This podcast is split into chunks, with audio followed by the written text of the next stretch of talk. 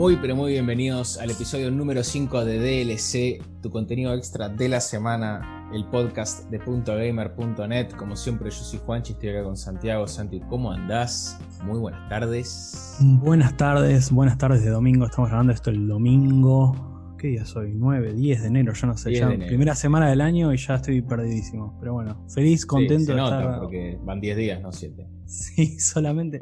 Sí, tenés razón. Pero bueno, muy feliz de estar acá y muy feliz para. Sí, muy contento y con ganas de, contarles. Nada, hablar un poco, debatir un poco sobre videojuegos, una cosa que nos gusta mucho. Correcto. Em, algunos se habrán dado cuenta, otros no, pero durante la semana en el Instagram de Punto Gamer pusimos, posteamos una encuestita en una historia, eh, se repitió, eh, fue reposteada después más adelante también para que tengan más oportunidades de contestar en relación al tema que íbamos a charlar en, este episodio, que tiene que ver con videojuegos, secuelas, eh, eh, ediciones de juegos que arruinaron franquicias eh, de las cuales formaban parte. ¿no? Y por arruinar, por supuesto, tenemos que, especificar a qué nos referimos. Pero ustedes contestaron y nos han dado interesantes puntos de vista que vamos a charlar. De todas formas, nosotros eh, hemos preparado tres juegos que a nuestro criterio han sido grandes responsables eh, en la caída de popularidad eh, de distintas franquicias, de las franquicias de las que forman parte, y ya las vamos a estar charlando. Estuvimos hablando mucho con, con Santi en la semana, porque claro, hay un montón de, casos de esto, ¿no? una secuela o un, número, un juego número 3, número 4 que, los fanas, digamos, de la franquicia lo juegan y dicen, pero esto no, esto no es eh, el, nivel de juego que está esperando, esto no es eh, la esencia de la franquicia, están haciendo cualquier cosa, ¿qué, se le pasó por la cabeza? Y donde, eh, digamos, son puntos de inflexión para esas franquicias porque muchas veces o dejan de existir directamente o eh, en su defecto deben pasar décadas o muchos años, quizás no una década, pero en algunos casos sí,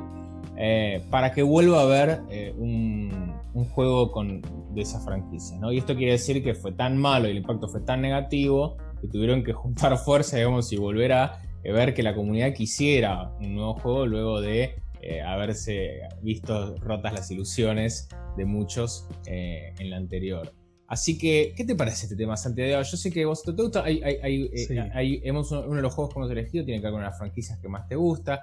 Y en este caso, no una franquicia que siguió y sigue, pero que en su momento fue como, ok, este juego cambió para siempre la franquicia y yo no sé si quiero saber más tener más nada que ver con ella. Sí, a ver, a mí me parece que el, bueno, una de las palabras que estos últimos, diría 10, más o menos 10 años, que hubo, digamos, un crecimiento del gaming eh, muy, muy, muy, eh, muy rápido y, muy explosivo. Me parece que la palabra hype eh, tiene mucho que ver con esto, ¿no? Con la idea de vender mucho, de tener, de, que la campaña de marketing sea básicamente la mitad del presupuesto de lo que vale un videojuego, quizás, en algunos casos. Y bueno, obviamente generar toda esa expectativa a una comunidad que, digamos, puede ser un juego nuevo, ¿no? Digo, trayéndolo quizás, nosotros vamos a hablar de juegos, sí, entre los 2010 y, bueno, entre 2010 y 2015, más o menos todos los que vamos a charlar, pero si lo traemos a algo más nuevo, podemos hablar, qué sé yo, no sé, de Dead Stranding, por ejemplo, que si bien es un juego que tuvo buena recepción en general, hubo también mucha, mucha recepción mixta, si se quiere, ¿no? Porque más que nada, o sea, no solo, no, no digo, no por el hecho de que haya estado bien o no, o técnicamente bien, o con buenas performances, o, bien desde su diseño, sino porque se vendió mucho.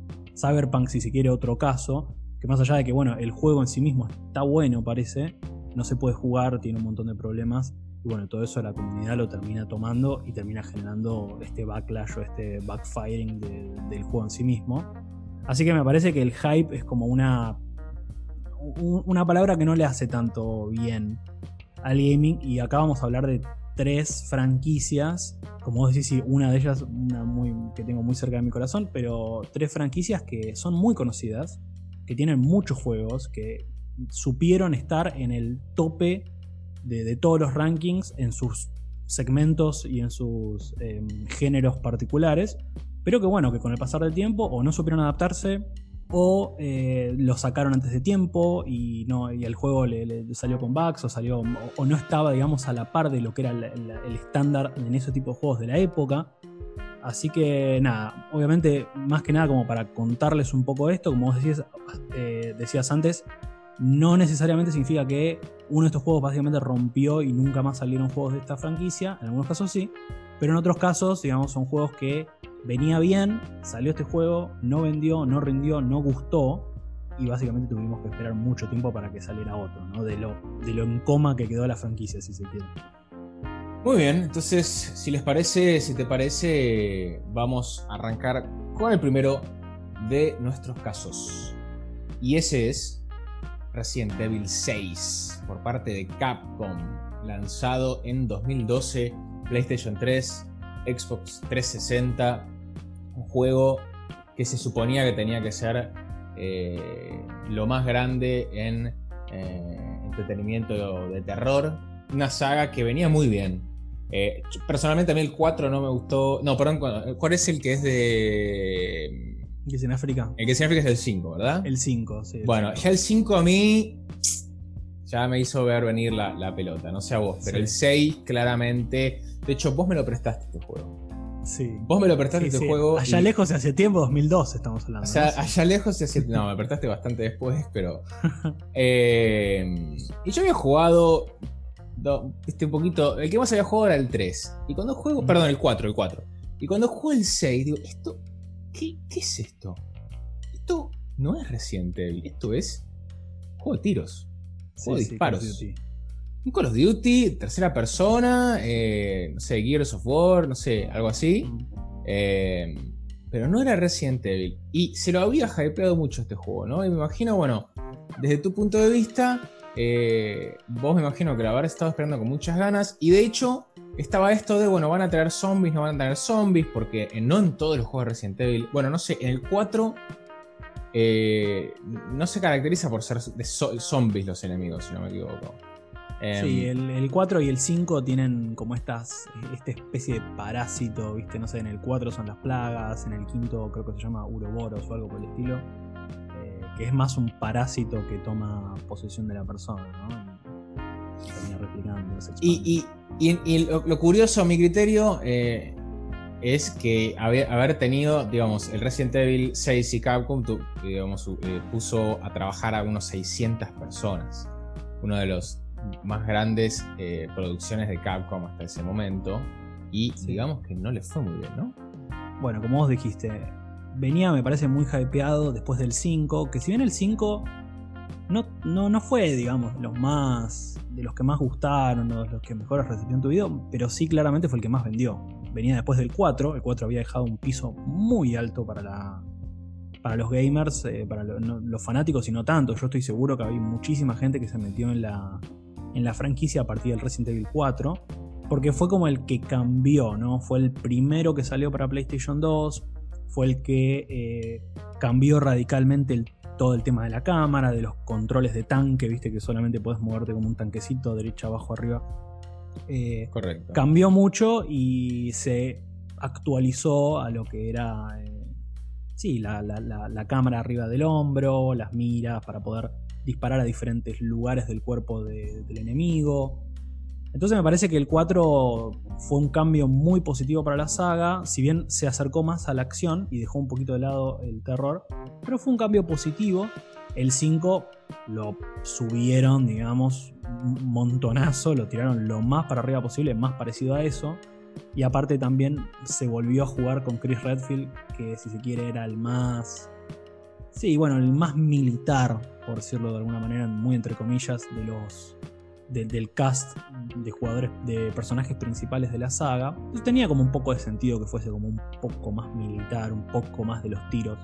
Mm. También el 5 tuvo esta característica que se podía jugar cooperativo, algo que nunca había, digamos, no, existía en la saga Resident Evil. Poder jugar con un amigo, poder jugar online, puede salir para PlayStation 3 también. Algo que para mí no tiene nada que ver con sentarme a jugar Resident Evil. No, no, porque obviamente la idea es eh, que te dé miedo, estás solo, el aislamiento, que sea atmosférico. Cuando estás con un amigo se torna más casual y, todo ese aspecto no, no se aprovecha tanto. Pero bueno, llegamos al 6 con un, como digo, este pequeño contexto es para, para que se ubiquen, digamos, temporalmente en donde estamos en la saga. Llegamos al 6, muy, muy hypeado. Eh, básicamente en un juego que iba a involucrar a todos los personajes, cosa que antes no se había hecho. Resident Evil 6 tiene cuatro campañas principales. Una, la primera que, digamos, estás con, con, Leon, eh, que es el personaje principal que, se lo, que lo conocimos en Resident Evil 2, y después el personaje principal también en Resident Evil 4. Después hay otra campaña que es la campaña de Chris. Después la última campaña es un personaje nuevo, que es el hijo, el hijo de Wesker, Wesker como el villano, digamos, más grande de la franquicia. Y por último tenías una campaña final con, el personaje de, Ada Wong, otro personaje también que aparece en el 4, aparece en el 2, que está muy vinculada con Leon, que siempre fue un personaje medio enigmático. Así que bueno, cada una tenía como... O sea, las cuatro campañas muy diferentes entre ellas. Y eso me parece que no le hizo muy bien el juego porque no tenía una dirección, digamos, muy marcada. O sea, por ejemplo, para, para darte una idea, quizás que vos no lo jugaste tanto o, o para la gente que quizás no lo jugó tanto, la primera campaña de Leon tenía un poquitito más de eso que se le estaba pidiendo a la franquicia, que era, che, vuelvan a las raíces, vuelvan al survival, vuelvan un poco al terror. Tenía un poquitito de eso. Eh, era un poco más lento y, toda esa primera parte, digamos, tenía, tenías, eh, pasaba en Raccoon City, tenías zombies como enemigo. Ya a partir de la segunda campaña, que es la de Chris, ahí sí es básicamente Call of Duty. Eh, y de ahí en adelante, digamos, para mí, en mi en mi opinión, va en caída. Básicamente, al final termina apareciendo en la película de Michael Bay, mejor estilo, ¿viste? Transformers, unas explosiones. Básicamente, algo que se transforma en algo mundial, ¿viste? O sea, Resident Evil era esa, esa, ese pequeño pueblo donde pasan un montón de cosas y te tenés que escapar, te tenés que meter en un, en un laboratorio y tenés que hacer todas estas, cosas más como de puzzle, más chiquitito. Y esto básicamente se transformó en algo mundial Sí. Y a mi criterio pasa mucho eso, ¿viste? Mucha explosión, mucha escena de, persecución, muy, claro, muy de Hollywood, ¿viste? Terminó siendo. Sí, pero vos sabés que a mí lo que me sucedía era que yo me esperaba jugar un Resident Evil, ¿no? Entonces arrancaba con el personaje, tenía, bueno, ¿cuántas balas tengo en la, pistola? Tantas. Ah, sí. sí. Y, empezaba a jugar y veía que el juego no me permitía, me castigaba por querer jugar Resident Evil. El juego me castigaba por querer ahorrar municiones, por hacer las cosas más de manera sigilosa, por tratar de que los zombies no me vieran. No, no, el juego quería que yo fuese eh, eh, frontal, con, eh, digamos, gritando, con, la, con la corbata atada a la cabeza, disparando a todo lo que daba. Y yo no quería jugar ese juego. Y eventualmente no lo jugué más. Creo que no jugué más de una hora al Resident Evil 6. Sí, em, esto que vos decís, perdón que te interrumpa, pero esto que vos decís de, cómo el juego te obliga a jugar en, este mismo, este mismo código, en este tono, no solo está en la rapidez que tiene el juego, y bueno, las balas, las armas, digamos que están todas, hay mucha arma automática, ¿no? Que permite básicamente que apretes el gatillo y no pares de disparar. La cantidad de armas que hay, los personajes que hay, viste, en un momento parece medio Time Crisis incluso también, viste, de los los de los que van por las guías, ¿viste? Y, vas disparando. Pero hay una cosa muy muy particular que tiene el Resident Evil 6 que no tenía ningún otro hasta el momento. Era la cantidad de movimientos. Resident Evil casi siempre estuvo como muy marcado en esto. Los movimientos son, viste, medio como muy como muy, restringidos. Vos tenés muy, pocas eh, posibilidades. No, son personajes eh, dúctiles que puedes hacerlos eh, dar una vuelta carnero, hacer un rol adelante, esquivar. No, no, no, es corro para adelante y si te quiero correr para el costado y no hay una, y hay una curva muy pronunciada, tengo que frenar, dar vuelta al personaje sobre su eje y ahí correr para ese lado. Claro, bueno, en el 6 eso cambió muchísimo porque el personaje podía, por ejemplo, una cosa que es básica, pero que en Resident Evil no se podía hacer, era disparar mientras te moves. Resident Evil 5 vos tenías que frenar y disparar, lo cual hace que el juego sea más pausado. Resident Evil 6, vos te podés mover y disparar. Tenía algunos movimientos que te podías tirar para atrás, tirarte en el suelo. Medio a lo Max Payne. Podías hacer roles en el suelo también para esquivar eh, enemigos. Todo como muy en función de las armas. Siempre con la mira en el centro de la pantalla para poder disparar. Entonces, eso habla mucho del código al que, al que, fueron a buscar. Que no es un juego, digamos, que se, que se va cocinando lento, y que, digamos, pone el énfasis en la exploración, pone el énfasis en los, el miedo, el clima, la atmósfera, los sonidos. Es un juego que, digamos, quiere que vos lo, viste, lo, sigas jugando constantemente y sin dejar de apretar 50 millones de botones al mismo tiempo. Si uno mira la línea de tiempo de juego de Resident Evil em, y sus lanzamientos, eh, desde 1996 que sale el primero, no hubo un bache de más de un año entre juego y juego. De hecho, entre el 98 y el 2005 salió un juego por año o más. Sí. Eh, y entre el 6 y el siguiente juego pasaron dos años enteros. Después salió Revelations, que no tengo una opinión formada porque no lo jugué.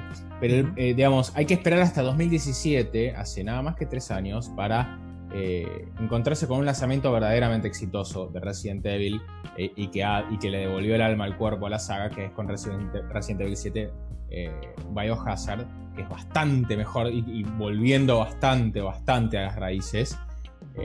con algunas cuestiones modernas de sí, puedo moverme y disparar, pero lento. digamos, con toda esta, sí, esta, se quema lento el juego el juego te, obliga a esconder, te tiene enemigos que no puedes eh, que no puedes vencer y que tenés que esconderte, ir lento y tratar de encontrar el patrón de movimiento. Digamos, volvió un poco a la esencia con Resident Evil Biohazard, sobre todo también por el, el contexto donde está todo el juego que también genera muchísimo, muchísima atmósfera.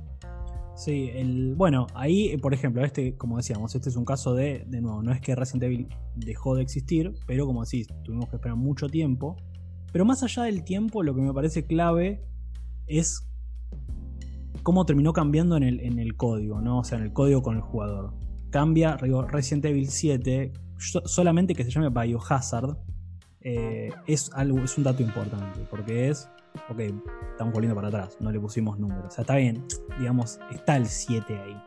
Pero digamos el nombre en clave o el código que viste ponen Biohazard, que es como se llama Resident Evil en Japón, Biohazard, es como un, bueno, ok, estamos medio que apretamos el botón de reset porque ya llegamos hasta el tope y, nadie más quería un juego así. Y cambia muchas cosas, como vos decís, no solo se vuelve un juego, más nuevo en un montón de cosas, por ejemplo, el movimiento y demás, pero también cambia mucho y cambia otra cosa radical que es desde el punto de vista, que Resident Evil 7 es en primera persona, algo que no era eh, conocido para los jugadores de Resident Evil en general, salvo algunas excepciones. Los, ah, eh, Resident Evil tiene una pequeña saga tipo spin-off que se llama Survivor, que, son, que es, una especie de Time Crisis con zombies. Entonces obviamente eso es en primera persona. Pero, pero es algo que cambió mucho y que vos decís, ok, bueno, evidentemente el, el daño que hizo el 6, más allá de las ventas y demás, el daño que hizo en la credibilidad y las ganas de seguir jugando esto para los jugadores eh, fue muy importante, fue muy fuerte y bueno, tuvo que generar que cambiaran.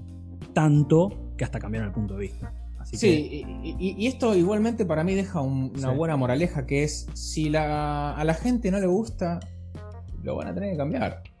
Sí, sí, por más que venda mucho. Sí, sí, y, si recibe digamos, si pasan los años y, digamos, no tenés un mercado que te vaya a aceptar otro juego porque lo último que jugaron no gustó, no vas a tener, la empresa no te va a financiar el proyecto porque no creen que va a haber las ventas suficientes y no lo vas a poder hacer. Y no vas a poder sacarle jugo a la marca. Esto desde el punto de vista de una empresa grande como Capcom. Desde el punto de vista independiente es otra historia completamente, otro día la charlaremos. Em, pero bueno, eh, para mí la moraleja es positiva en este caso. Eh, y el juego volvió un poco a sus raíces. De todas formas, bueno, ¿a vos te gustó mucho el 7? A mí el 7 me gustó. No soy muy fanático, la verdad, debo decir, de los juegos en primera persona. Es un tema personal. Pero la verdad es que le suma mucho. Le suma mucho al terror, le suma mucho a la tensión. Que tengas, digamos, la visibilidad sumamente restringida. Pero perdóname, Silent Hills, el de con Kojima, cuando estaba el proyecto en Konami, ¿a vos te parecía que la primera persona no estaba buena? No, eh, la verdad que en ese caso me parece que estaba muy bien, pero yo también, es una cuestión de costumbre, me parece que es, hasta que te acostumbras. Eh, a mí mucho, no me gusta en primera persona, casi ningún juego en primera persona me gusta mucho, pero te terminas acostumbrando. Creo que incluso, bueno, Silent Hills, por ejemplo, es otro caso en donde también Kojima, Del Toro y, Konami ahí dijeron, che, hay que cambiarlo, porque Silent Hills también en tercera persona, lo cambiaron. Y creo que Silent Hills tuvo, o sea, el playable teaser tuvo mucho que ver en este reboot que hizo Resident Evil con el 7. Me parece que tuvo mucho, porque se dieron cuenta que ahí había algo no explorado, que había que, si había que salir con algo, tenía que ser volver para atrás, volver a lo que los fans querían. Me parece que tuvo mucho, mucho que ver. Em, bien, vamos entonces a el segundo título. Honestamente, yo recuerdo haber jugado. Eh, son eh, eh, su, título original que le dio la fama, que le permitió sacar después de 15 años de desarrollo y idas y vueltas, altas y bajas, su segunda, su segunda entrega. El primer juego me acuerdo que lo jugaba cuando tenía. Era un preadolescente. Eh, un niño, y, me divertía. No, dijiste el título todavía, pero sí. dije el título, me, parecía divertido. Eh, me, causaba menos miedo que el Doom. En ese momento a mí el Doom, el Wolfenstein me generaban como más miedo. Eh, pero Duke Nukem, o Duke, Duke Nukem, era un juego más divertido, tenía un poquito más de humor. Era un juego que en ese momento era un shooter, había alienígenas, era un poquito si, te daban miedo ese tipo de juegos, te podía generar algo, pero era más eh, light. Era bastante más light. Y se hacía muchos chistes consigo mismo el juego, digamos. Se reía de sí. Pero. Era, era muy transgresor, sí. Tenía un humor muy particular, muy ácido, muy negro, con contenido bastante más mature, digamos, para la época. Para nosotros, sobre todo que los jugábamos en los 90. Sí, sí. Y aparte, me parece que. Eh, la gran falla que tuvo Duke Nukem Forever fue no entender el signo de los tiempos, no entender que las cosas habían cambiado. El juego se había anunciado originalmente en 1997. Sí. Em, ¿Y, termina siendo lanzado, vamos a hacer la cuenta, ¿eh? 14 años después una cosa eh, pocas veces vista y que solo, solo pudo bancarse ese tiempo de delay por, digamos, lo bien que le había ido al primer juego. Pero el segundo, me parece que todos podemos estar de acuerdo en que no entendió que la, la cuestión, digamos, del humor físico con el cuerpo femenino, eh, la cosificación de la mujer, el chiste sexual tonto, eh, la, digamos, la sobrevirilización del personaje. Ya eran cosas que no caían bien y no haber entendido ese cambio en 15 años, la verdad es que deja mucho que pensar. Eh, sobre todo también porque no era el único problema que tenía, eh, sino que otro de los problemas que tenía era, digamos, el juego estaba, el juego estaba, no estaba roto, digamos, pero no estaba bien desarrollado. Los controles eran malos, eh, la cantidad, digamos, los tiempos de carga eran realmente atroces. Eh, y, más que nada también que envejeció muy mal la franquicia de Duke Nukem y el personaje de Duke Nukem. digamos, por algo no existen más esos personajes. Y que hubiese eh, renacido de las cenizas un personaje con esas características en 2012, 2011 y la verdad que no, no sé si fue una muy buena idea. La verdad que le fue muy, muy mal. Yo no sé qué recuerdos tenés vos.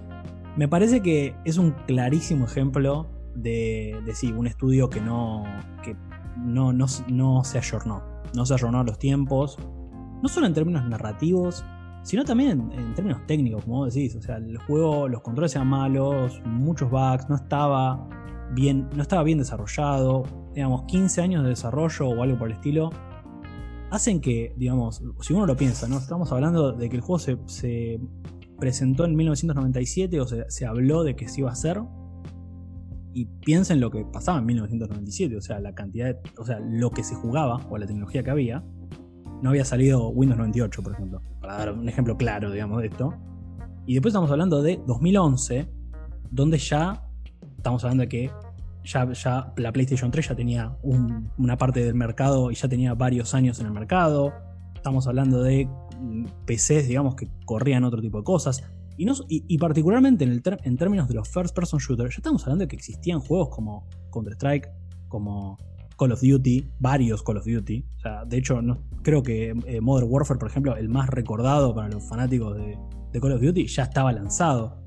Entonces es como que vos venís con este juego, que también viene con muchos títulos, viene con un estandarte muy grande y con mucha espera. Más allá de que yo creo que después, 15 años después, yo creo que los fanáticos es como, ya está, este juego no va a salir. Pero venís con eso y trajiste esto. Y no, no. No, no. Sí. Un juego que estaba, era viejo, ya estaba anticuado cuando salió. No solo en términos de tecnología, porque había cambiado tanto.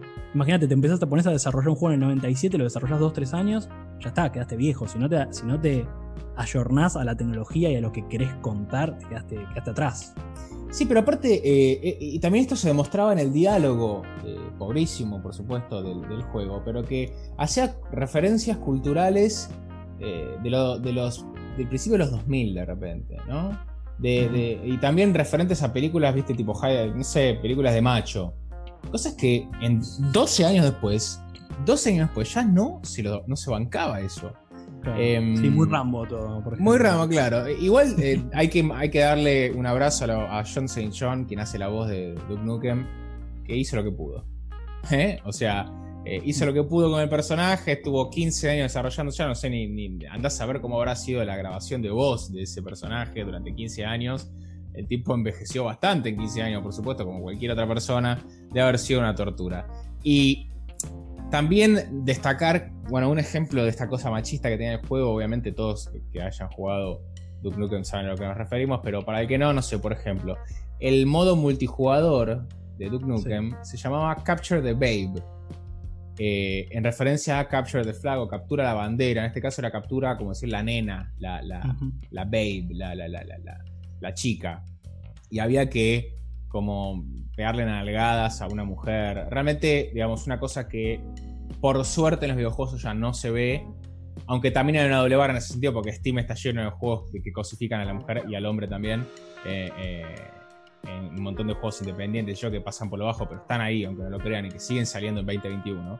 Pero para este juego con tanta exposición, un juego con esta exposición no, no puede, y, menos mal que no, no puede seguir tocando estos temas para, hacer humor, porque son muy ofensivos.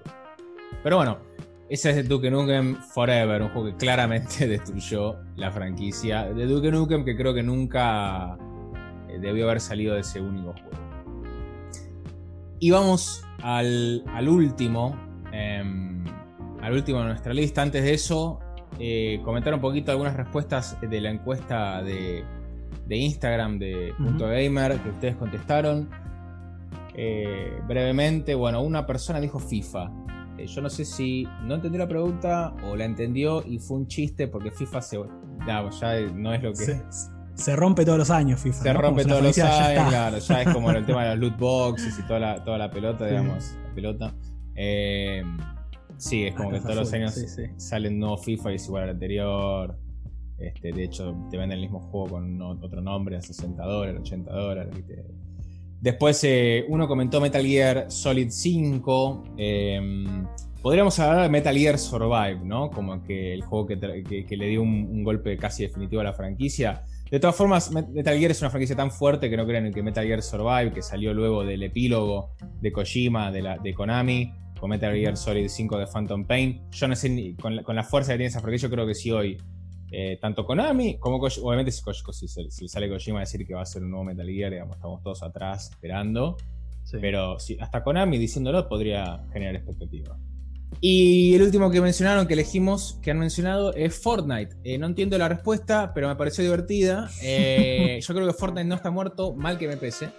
Por más de que traigan a, los personajes de todas las franquicias y películas que se les ocurra, va a seguir jugando gente, va a seguir teniendo streamers con millones y millones de seguidores y, torneos. Y torneos, etcétera, va a seguir estando. Ojalá que no, porque me parece un juego que ya, ya fue. Me parece que, que aparte, nada. Eh, bueno, no sé, capaz que es una cuestión, es una cuestión media personal, me parece que no está justificada con nada. Es un juego, qué sé yo, está perfecto. Si te gusta, jugalo.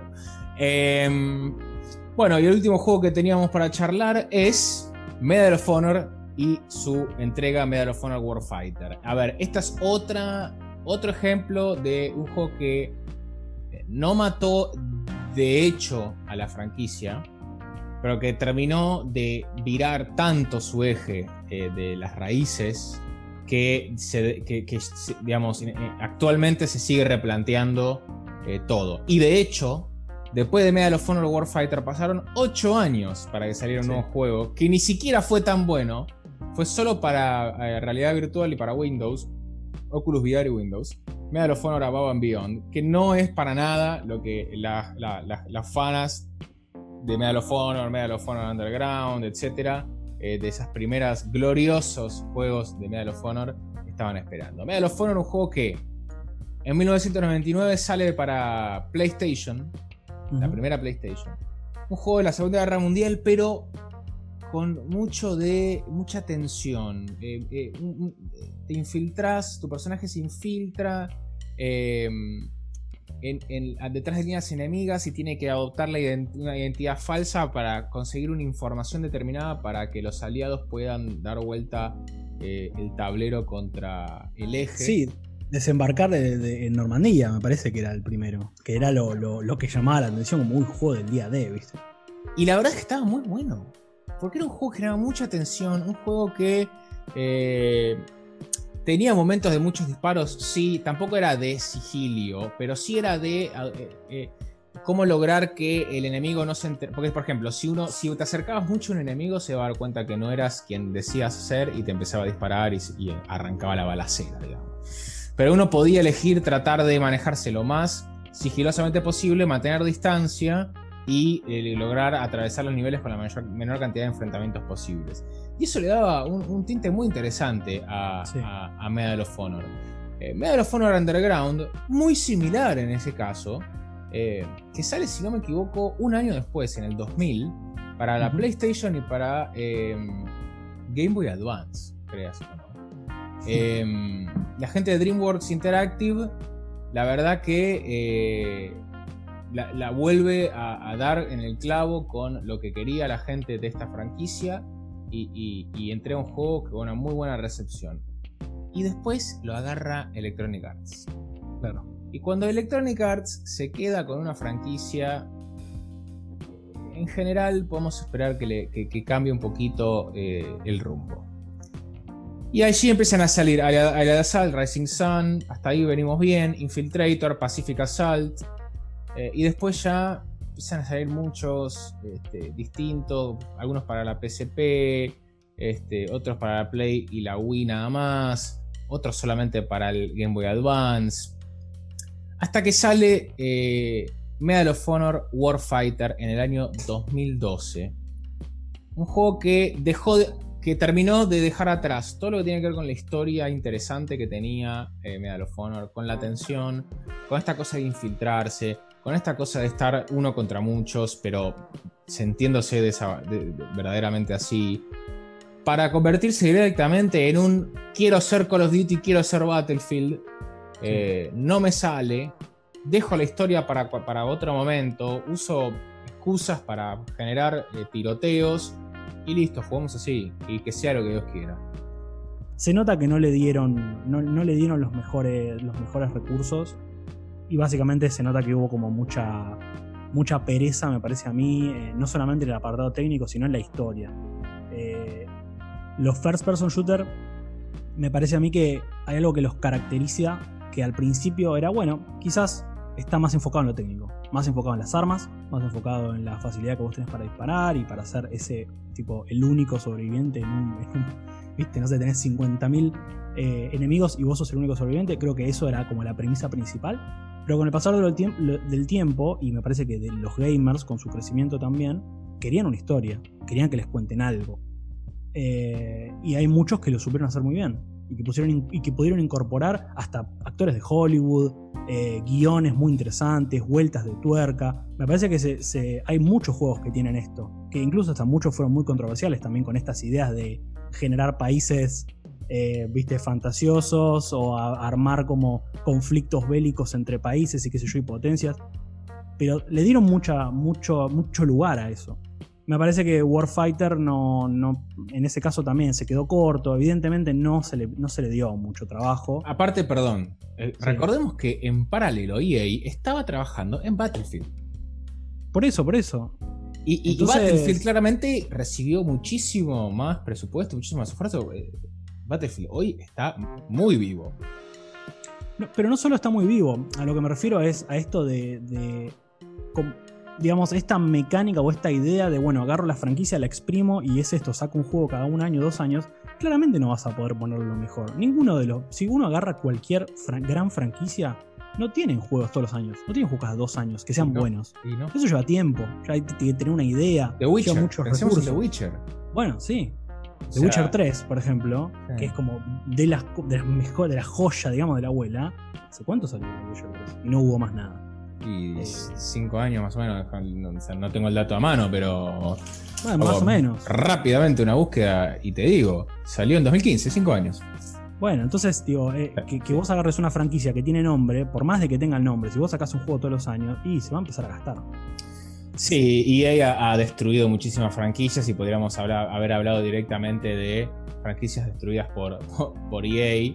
que, bueno, Star Wars Battlefront también. La- Otro caso también. Sí, sí, sí. este, eh, Command and Conquer, que, digamos, un montón. La verdad que un montón de, de franquicias que EA ha agarrado Need for Speed. Need for Speed estaba bueno. ¿Qué pasó? Em, bueno, muchas, hay muchas, hay muchas franquicias para charlar. Podemos hablar de Dino Crisis tranquilamente. Podríamos hablar de Dino Crisis y cómo pasó a de ser el Silent Hill barra Resident Evil con dinosaurios a y que, fuera, y que le fuera bien, con mucho suspenso y mucho terror, a eh, dinosaurios con cohetes en el espacio. Digamos, Eh, eh, verdaderamente llama mucho la atención. Podríamos hablar, bueno, vos mencionaste Max Payne. Max Payne 1 y 2 son juegazos. Sí, muy buenos. Y el 3 es malísimo. O sea, y yo no creo que vaya a salir nunca más un Max Payne, porque el 3 lo arruinó verdaderamente. El personaje irreconocible, la trama irreconocible. El, set- el setting en Brasil fue como pintoresco, pero era más, sí, ya era más eh, otra cosa, verdaderamente. Eh, parecía un chiste de, sí mismo. Eh, Deus Ex Invisible War, me acuerdo del segundo juego de Deus Ex, tranquilamente podía haber matado a la franquicia y no la mató porque después fue revivida y, bastante mejorada. Eh, Deus Ex, una de mis franquicias favoritas. El 2 no lo pude terminar de lo malo. Y Sonic, por ejemplo, una franquicia que también se arrastró por todos lados y sigue arrastrando. La película parece que fue buena, no la vi, no la pienso ver, pero parece que estuvo buena y la gente le gustó. Eh, pero bueno, el tema de películas y videojuegos es otro tema que podríamos charlar eh, próximamente. Em, pero bueno, nada, hasta acá eh, un poco el debate sobre franquicias que fueron arruinadas por una. o, puestas en jaque verdaderamente por algunos lanzamientos. Hemos también charlado sobre los comentarios que ustedes nos han dejado muy generosamente en la encuesta que hicimos en Instagram. Participen, nos encanta escuchar lo que tienen para opinar eh, y que nos ayuden a forjar los episodios que vienen con temas que les interesen. Por supuesto, más que eh, contentos en eh, escucharles.